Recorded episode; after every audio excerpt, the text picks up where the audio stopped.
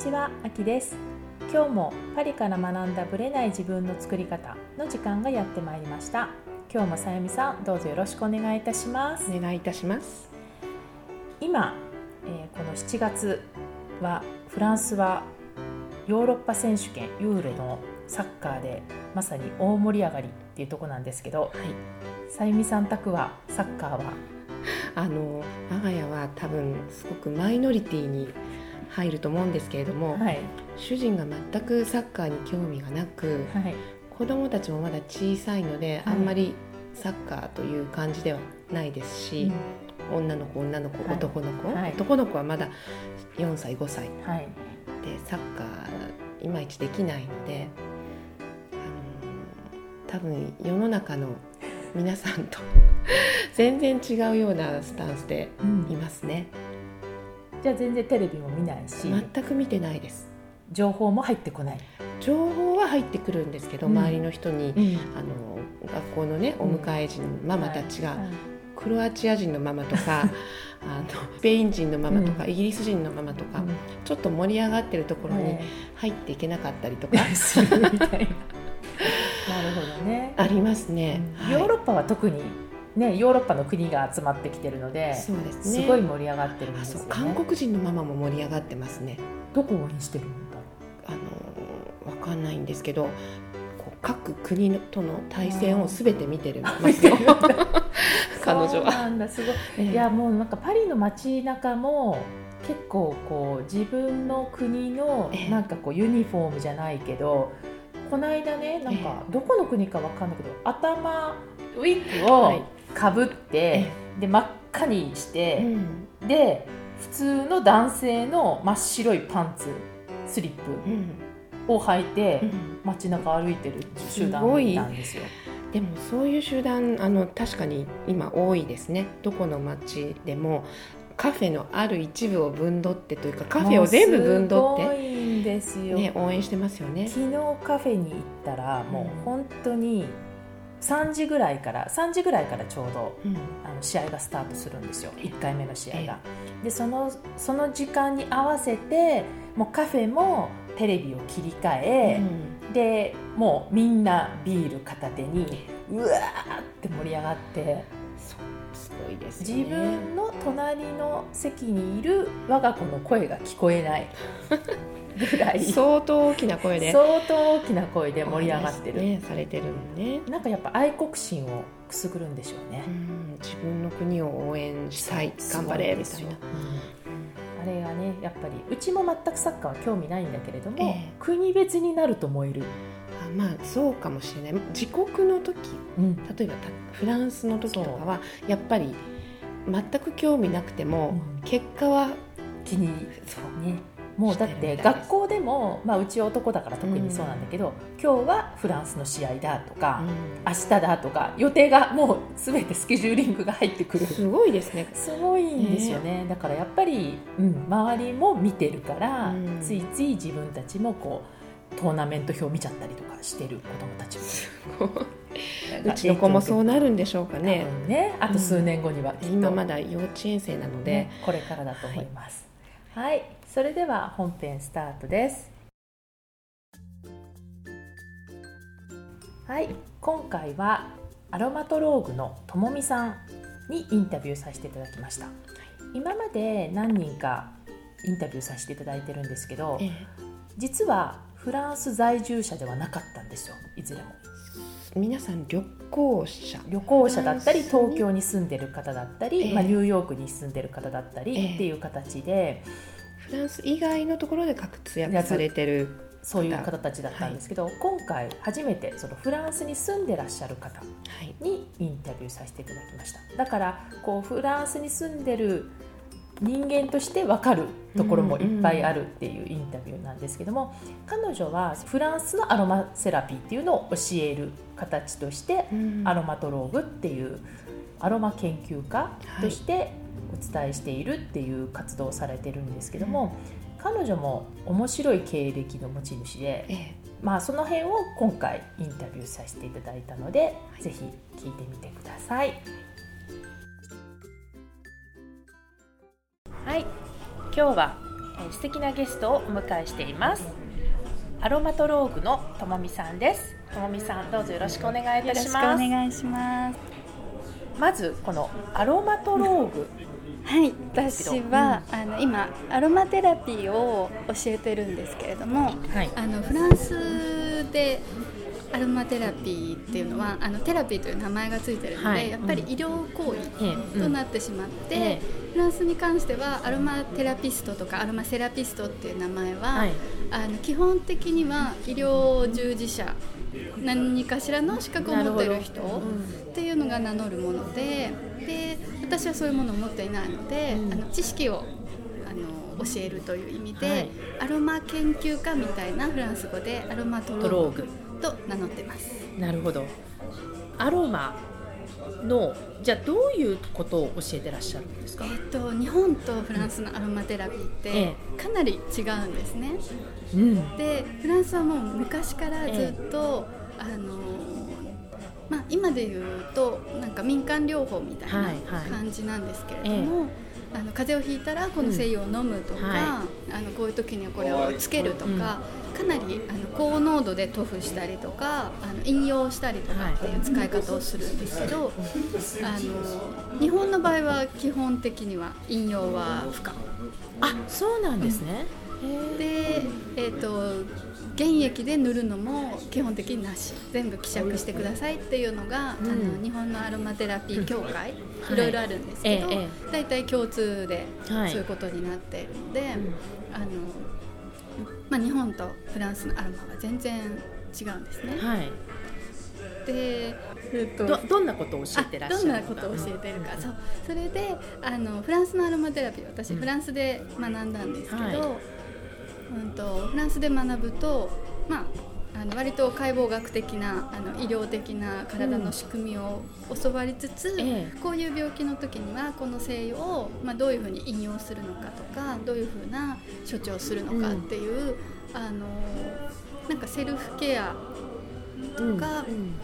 うんまあ、もちろん資格を持ってる人とかははい。やっぱり患者さんにどういうふうに、うん。あの処方するかみたいなそういうことを学んだので、うん。あの日本とフランスが違うので、ん。私はこちらでフランス式のアロマテラピーを、あのセルフケアとして教えてます。じゃあそういうところに、まあ、ともみさんのところにレッスンに来たり、まあ、セッションを受けるような方たちというのは、そのアロマセラピーとかアロマを使って自分でケアができるようになりたい人たちがいらっしゃる。そうですね。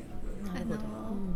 うんとアロマテラピーってフランスのものなので、え私はあの日本語に訳してですごい、うん。あのあんまり、ね、たくさんの人はいらっしゃらないんですけど、うんうん。でもパリに住んでいるうん。日本人の方に限定で、えなるほど。じゃあ旅行で日本から来るというよりはもうこちらの人たちに教えてるケースのが多い。そうですね。あの基本的にはあの今オデオンっていう場所ではい。サロンをやってるんですけど、うーんと月に大体2回のコースはい。みたいになっていて、うんうでアロマテラピーの初級中級上級とあったりするんですけど、そういうのにいらっしゃるのはやはりあのこちらに住んでる方でもあのたまにパリに旅行で来うん。る時に、まあ、ともみのアロマテラピーをちょっと教えてもらいたいっていう方がいると、あの個人レッスンとか、うん。たまたま単発で。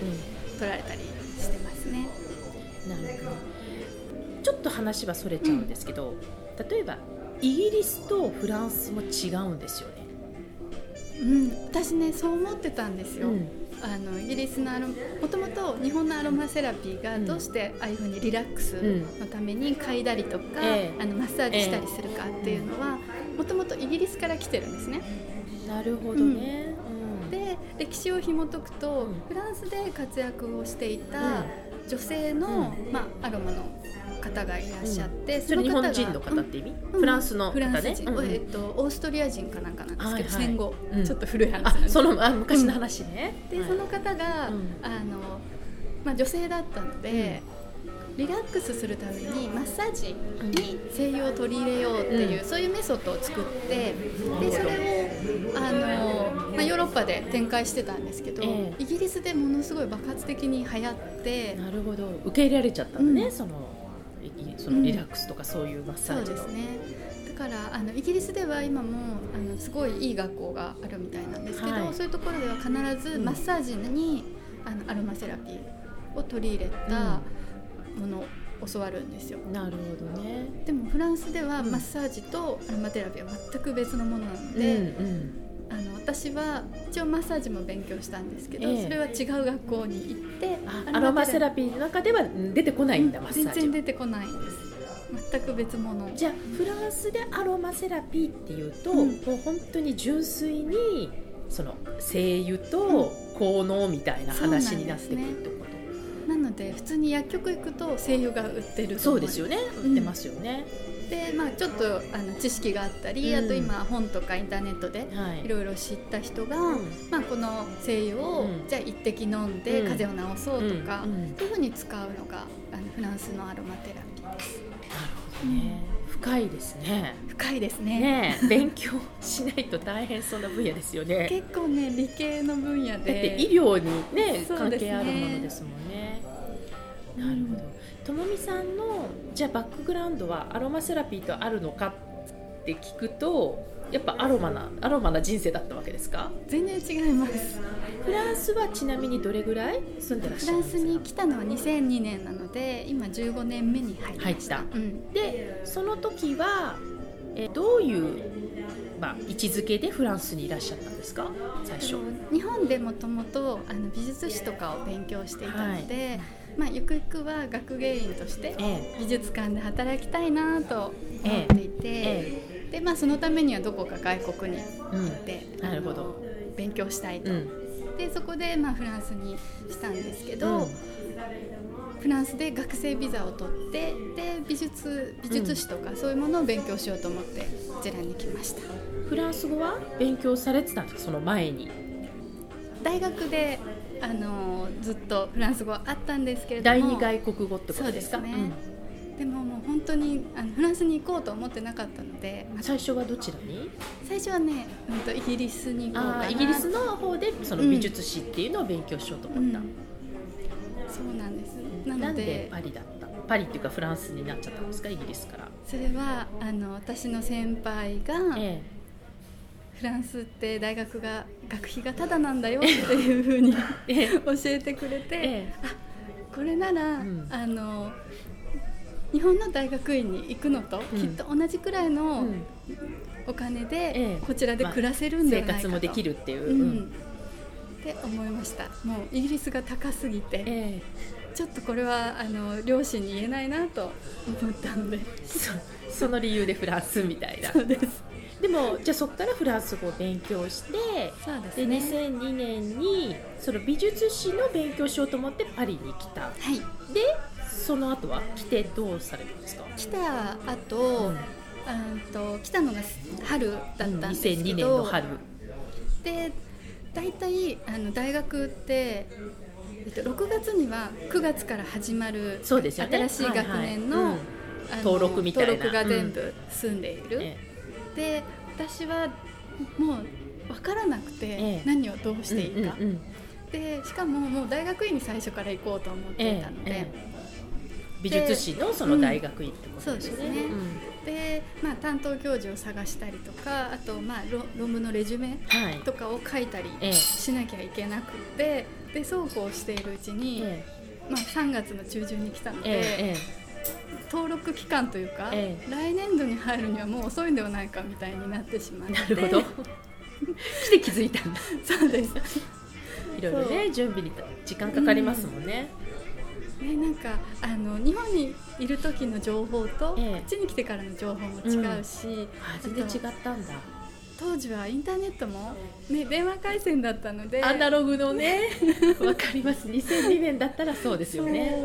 あのねもうずっと見れるわけでもなく。要はじゃあ日本にあるフランスの留学情報からこういろいろこうそうですね。当たったりとかしてるぐらいで、その実ね際のことはあんまり分からずしかも私の大学にはフランス留学をした人がいなかったんですよね。あ日本での大学で、で違う大学でフランスに、まあ、ちょっと行ってたっていう人のうん。話をかきええ集めて、なるでもうこっちに来てから家庭教師をつけてフランス語のレジュメを書いたり、ええ。いろいろしてたんですけど、あちょっと遅いと思って、えでえどうしたんですか？でまあ、あのフランス語もまだまだなので、ええ。とりあえず1年はあうん。の語学学校に行きました、あじゃあそこで1年勉強してじゃあ次の年に、うん。じゃあ美術史の、まあ、じゃあじゃ登録をしようとうん思って登録したんですか、そうですね。登録はしたんですけれども、結局登録は、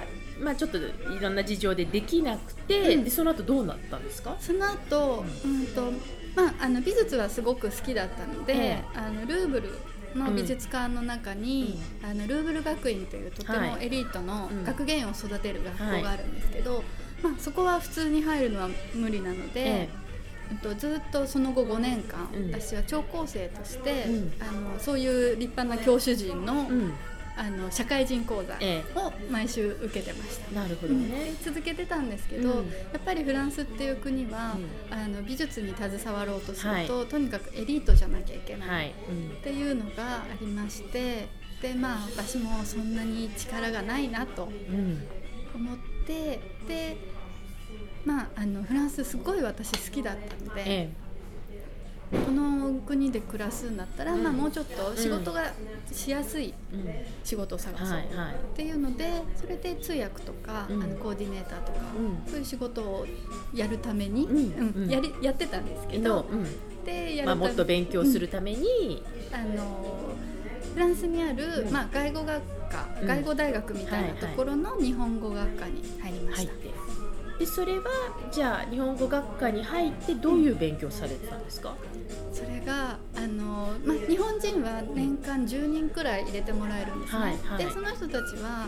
あの通訳になりたいとか、うん。日本語の先生になりたいとか、そういうふうにあの思ってくるんですけど、でまあ、フランス人たちは1年生の時は例えばひらがなをやったりそうですね。要は日本語の勉強する学生さんですよね、で私たちはそういう授業を受けなくていい代わりに、う同じテストを受けなきゃいけなくて、はいはい。そのテストはあのあなたが日本語の先生になったとして、えフランス人の生徒に「和」と「が」の違いをうん。教えなさいっていうのを A44 枚とかで書くんですよ。それはフランス語で書くんですよね。そうですね。え日本語で書くわけじゃないんですよね。なるほど、うん。でそういう、まああのうん、と外人に日本語を教えるメソッドみたいな、まあ、言語学ですよね、やそうやって。そうですね。そういう授業と、うん。あとは日本の文化とか、日本の常常識、うん。あの政治経済とか、そういうのをオプションで選べて、うで私はそこでは美術とうん。音楽と、うん。やっぱ芸術方面そうんですすなでねね、うん。そういうのを選んで、で先生方はフランス人なんですけど、え私は音楽の授業でえ何を学んだかというと、ええ。あの歌舞伎とか能とか、あそっちなんだ、そういうのの音楽な照るほど。明とか。うん。であの今でも覚えているのが、うん。あの暗記しなきゃいけないのは、はい。あの日本の三味線のバチは3種類あって長さがこれだけ違うのと厚みがこれだけ違うと音色がこう違うとかそういうことは日本で聞いたことなかったようなことが、フランス語で逆に勉強になったっていう、でも確かに、うん。あのフランスに長く住んでると、うん。フランス人の友達から思っても見なかったようなうんことをよく聞かれるんですよね。でそういう時にまあ、あのその学校に行ったおかげで、うん。私はいろんなあの豆知識が、日本のカルチャーとか、うん。そういうのに関してのうん。豆知識がもう得られたと、うん、例えばなんていうのかなこうえーっていうような質問ってなんか覚えてます？こうフランス人から聞かれた日本のことでこの思ってもみなかったっていう具思っても体で見なかった。思っても見なかったわけではないけれども、うきっと彼らからしたらすごい変なんだろうなって思うのが宗教観なるほど、ですよね。うん、例えばどういう形で聞いてきます？うーんとなんだろう、まあ、何かをきっかけに、うん。その人が映画とか何かで、うん。日本の宗教儀式的なものを見たとして、まあ、漫画でもいいんですけど、あれはどういうこと？って聞かれて、うん。で、まあ、日本人はじゃあ例えば、うん。神道なの、ん。って聞かれたうん。り、そうすると、うん。まあ、こっちは答えに困る、うんうんと神道というかって言って、うんうんでまああの1月1日にはうん。神社にお参りに行くから神道です、はい。であの誰かが亡くなったりとか、うん。お墓参りっていうのはあの仏教ですと。でクリスマスもお祝いするしハロウィンもするしイースターも最近やります。やりますね。あなんかありますね。でもう何でもあと結婚式もね。結婚式もね。結婚式もまあいろんなパターンがありますからね。うんだから何でもありなんだよって言うと、もう理解ができない、うん。何でもありっていうことが宗教にあっていいのかみたいな感じですよね、きっとね。そう。だからまあ無宗教といえば無宗教だけど、うん。とかってうん、いう感じになってうん。確かに日本にいると深く考えなかったことが、こっちに来て、まあ、質問によってより考えさせられるってことはありますよね。そうですね。ううん。ん、なるほどね。でさっきねちょっと面白いなと思って聞いてたんですけど、まあ、フランスに残りたいから、うん。その残るためにはっていうことで、うんうん。まあ、その美術の世界からちょっとこう言語学とかうん。カルチャーの方の入ったっていうことなんだけどもともみさんがフランスの生活の中でいたいなと思わせるぐらいの魅力ってもし挙げるとしたらどんなところだったんでしょう？とこのままずっと住みたいなって思えた。そうですね。フランス人がすごく人間らしく、うん。あの生き生きとしてるうん。様を見て、でまあ私2002年に来たんですけども、その当時も日本もうん。やっぱりちょっと、なんだろう。うんなんかマニュアル化しすぎているというか、うんうんうんうん。そういう感じはあったんだけど、うん。まあ、来てすぐにあのスーパーのレジのおばちゃんに怒られるとかフランスでね。フランスで。うんうん。なんかそういう衝撃的な あのいろなんななんで怒られちゃったんですかね。あのこう買い物をね、うん。してそれでレジを全部通したんです、はいはい。それでお財布が あの忘れてきちゃったことに気づいて「あーはい。ええ。すみません」って言ったら、あのこっちだと,、うん、と誰か偉い人が来て、ええ。それでなんかコードをやらないと、それをああのキャンセルできない。できない、うん。そう。でそれが彼女はすっごい面倒くさかったみたいで、でこれ全部自分で返してらっしゃいって言われて「はいすいません」って言って戻しに行った全部戻しました。で私はお客さんだったのにどうして どうしてかしらと思いながら、うん。戻してたんだ、うん。そう。でも、まあ、例えば、うん。あのその人今日すごいイライラすることがあって、うんはい。でお仕事中でもね、うあのまあ、そういうふうに自分の感情をうん。あらわにしちゃうっていうのは、うんうん。あ結構人間っぽいとか。で逆にあの昔、うんと、電車のチケットを買う時にはい。窓口に行ったんですよ。ええ。それはフランスの話？フランスでね。うんうん。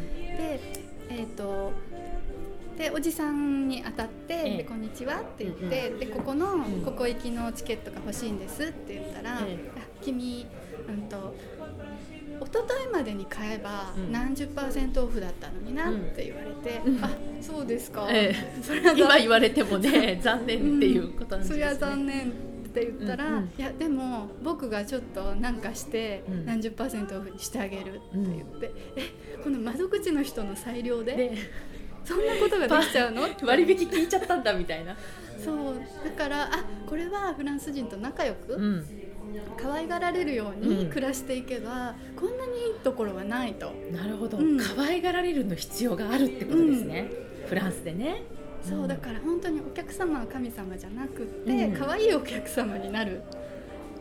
そういうふうに、うん。なんかそれが結構カルチャーショックだったのと、なんか人間っぽくって、うんうん。ね、それは嫌な日もあるし、えすごいなんかもうニコニコして何みんなに幸せを振りまきたい日もあるし、えなんかそれってすごいいいなと思ったのがフランスにいたいと思った一番の理由ですね。えなるほどね。その人間っぽさっていうところですよね、その例えばじゃあこう、まあ、ある意味人によって態度を変えたりうん。その気分で変わるわけだから、ある意味ひいきされる人もいるしうんうん。ひいきされない人もいるじゃないですか、まあ、そのためにまあ可愛がられるとまあお得すお得になるっていうことなんだけど、可愛がられたりそういう人間的な、まあ、対応してくれるために必要なことって何だと思います？ます必要なこと笑顔？あ愛嬌？愛嬌？やっぱりそこは大事なんだ、うん、あの挨拶が絶対に大事だなと思います、うん。あのこっちの人ってうん。結構ツンケンしてても、うん。でもあのちゃんと「メルシー」とか「うんオーバー」とか、うんうん。あの挨拶って意外とうん。するなと思って、ね。確かに。やっぱりお店に入る時も「んボンジュール」って言わないと、うん。扱いが雑になる、確かに。ね、うん。そうすごい簡単なことなんですけど、うんうんね、あのお店の人の目を見て、でちゃんと人と人とのコンタクトを取る、っていうことで、それだけで、うん。あの意地悪されない、うん。変わるってことね、確かに日本だと「いらっしゃいませ」って言われるけどこっち側って返すことがないじゃないですか。うん。ってことはお客さん側ってあんまり言い慣れてないっていうか挨う拶ん、そうですしない環境ですよね。私日本に帰ると言っちゃうんです。ああでも私もそう。全く同じ。こんにちは。とかあの窓口とかで言っちゃうタイプですよね。誰か知ってる人かしらっていう顔をされる。でもなんかこうい言わないでうん。行くのがちょっとなんか抵抗があるっていうかそうね。なんか不思議な感じになっちゃいますよね。うん。じゃあ挨拶は基本。挨拶。愛嬌は基本うん、目を見てうん。笑顔で挨拶をすると、うん。全然印象が違うと思います、なるほどね、うん。それはじゃあこうパリにうん来た方にもおすすめできる、本当本当ぜひぜひ。これは観光客でも同じってことですよね。そうですね。うん。私結構あの観光客の方、うん。日本から来た方えとえご一緒することとかってあるんですけど、やっぱり日本の方慣れすぎてて、あのやっぱり「ボンジュール」って、うん。まあ、言い慣れないですしね。うんうん。そうですよね、うん、で言わなかったりうん。すると、うん。あれ？誰この人？みたいな感じに店員さんのあの顔色がちょっと曇るのもよく見てますし、うん。あと日本の方は結構お店のものを触っちゃう、あうん、でそれも「触っていいですか?」うん。って言うだけで、ね、うん。そうすると奥からもっといいものを持ってきてくれたりとかするので、あの言葉ができなくても、うん。あの最初の「ボンジュール」だけ、うん。フランス語であとは英語でも日本語でもあの日本語はま通じないかもしれないけどね、うん。まあ、でもこう、うん。別になフランス語じゃなくてもいいってことよね、そうなんかねお互い人間なので、うあのちゃんとコンタクトが取れて、あうん。この人あの悪い人じゃないっていうふうにうん。思えばもう本当よくしてくれるのがフランス人なるほどね。その人間味をやっぱり日常の中でうん。まだ出していくことが、まあ、こうフランス生活を楽しく乗り切っていくコツになるってことですかうん。ね。やっぱりなんかあのそのちょっとしたことで意地悪されるのも嫌じゃないですか。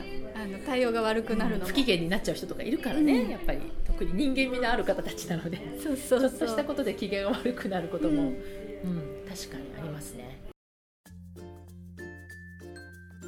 はい。ともみさんのインタビューでしたけれどもいかがでしたか？あのともみさんもあきさんとちょっと流れ的に似てるというか、まずイギリス。あイギリスね。イギリスからあの、ね、フランスっていう風に流れ着いたというか いろんなね事情というか、うん。あなんて言うんでしょうこう思いもよらなかったところからね。で、うん。今はパリっていうねとてもこうアキさんと似てる部分を感じましたね。いや学費が高いって本当にその通りでうんあのイギリス私留学した時にはい。3段階に分かれてるんですよ、うん。値段設定。ええ。同じ勉強なのに、ええ。まずはイギリス国内の人はい。向けの学費。ヨーロッパ圏の学費、それ以外の学費。でそこで3倍ぐらい違うんですよ。ね。私の時はね、ええ。今は知らないんですけどだからやっぱイギリスに住んでたりイギリス人だったら、うん。この値段で同じ勉強ができるんだと思うとはい。確かにうんただだなって思えるフランスは魅力的に感じてしまいますよね。だってあの一般的なフランスの学校小学校中学校とかえ。高校私立私立のうん。学校なんかでも授業料とっても安いですもんね。安いですよね。日本の私立とは違いますよね。全然違います、うん。とっても安いので別に公立にちょっと毛が生えたぐらいの そうなんですよね。授業料で入れてしまうので、あまりこうフランスって教育にお金がかからないというか、そうですね、うん。国が結構サポートねりとかしてますうんっ。ていうことですよね、まあ、彼女がフランスに住もうと決めてうん。魅力を感じたその理由がフランス人の人間臭さだっていうところの人間味の話をされてたと思うんですけど、はい、さゆみさんはこれに関してはどう思われます？それに関してはあのその通りと思うところもたくさんあります。うん。だけどそれがうん。原因ですっごい嫌 と思う人も私はいるかなとそうんがストレスになる人もいますよね。そうそこをあの多分ともみさんはうまく消化うん。消化というか浄化というか、うまくできる方なのかなという気がしました。やっぱ衝撃を受けた後まあそこが逆に魅力的に感じたっていうのは、うんまあ逆にともみさんがどうそれを捉えたかっていうところにもそうですねね。現れてますよね。あのそこで人間味があって人間臭くて面白い、うんいいなと思えたっていうところはすごいなと思います。そうですね。そこで立ち直れなくてあの打ちのめされて打ちひしがれて あの、ね、挫折してしまう方もそうですよね。いらっしゃ逆るにフランスが嫌い。になる人ももいます。いますよね。そう。だからねそこはあのともみさん強いというか、うん。ちょっと天然、うん。そうですね。なんていうのかな。すごく感性が柔らかい、気がします。うん。その愛嬌とか、うん。そういうところをこうあのやっぱり可愛がられるようにっていう。そこはねうん。あのすごく納得、うん。あのやっぱり可愛がられるというか、うん。この人可愛いなとか、うん。素敵だな綺麗だなとか思ってもらううん。ための努力ってここの国では絶対欠かせないと思います。確かにね、嫌われても平気って、まあそういう開き直ってやることもできるけどえなかなかねえそう。あの難しいご挨拶をきちっとするっていうのも含め、やはりこう人としてきちっとあの魅力的で、礼儀正しくてっていうのは取っかかりの部分で、特に初対面うんうん。でお店に入る時とかうん。本当に大事だなと、そうですね、思いますね。だから日本の人もやっぱりこの部分は旅行でいらっしゃる方も積極的にうん。うん「ボンジュー」ぐらいだけでもいいのではい、言うと本当に確かに違う。そうですね。特にカフェにこう入った時瞬間に、ね。まあ、その瞬間にそこの店員さんウェイターウェイトレスの方に「ボンシュー」ってご挨拶きちっとにっこりと笑顔でした途端、うん。あのーコモサバとかってうんね 声をかけてくださってお話が弾んでじゃあいい席にっていうふうになることもね。すごく多いと思うので思います。確かに。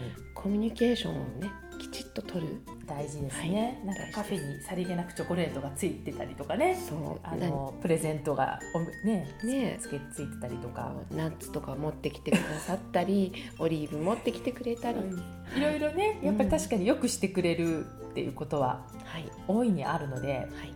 あのやれるもんだらたくさんのはい。愛嬌で乗り切った方が、バーバルなコミュニケーションも大事だし、うん。ノンバーバルうん。あの、ね、し立ち振る舞いとか仕草そういったことでのコミュニケーションって全然あのフランス人すごくそのあたり私大事にしてると思うんですよ。すね、ううん。んそこはやっぱりぜひいらっしゃる方は参考にしてほしいなと思います、2回目もあのともみさん次回に続きますのでお楽しみに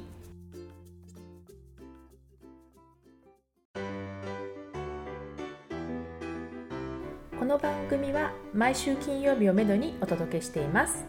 確実にお届けするための方法として iTunes や Podcast のアプリの購読ボタンを押していただければ自動的に配信されますのでぜひ購読のボタンを押してください。また皆様からの質問感想をお待ちしています。パリプロジェクトで検索していただきそちらのお問い合わせからポッドキャストを選んでいただき質問や感想を送ってください。どしどしご応募お待ちしています。また来週のパリから学んだブレない自分の作り方をどうぞお楽しみに。さゆみさんありがとうございました。ありがとうございました。秋でした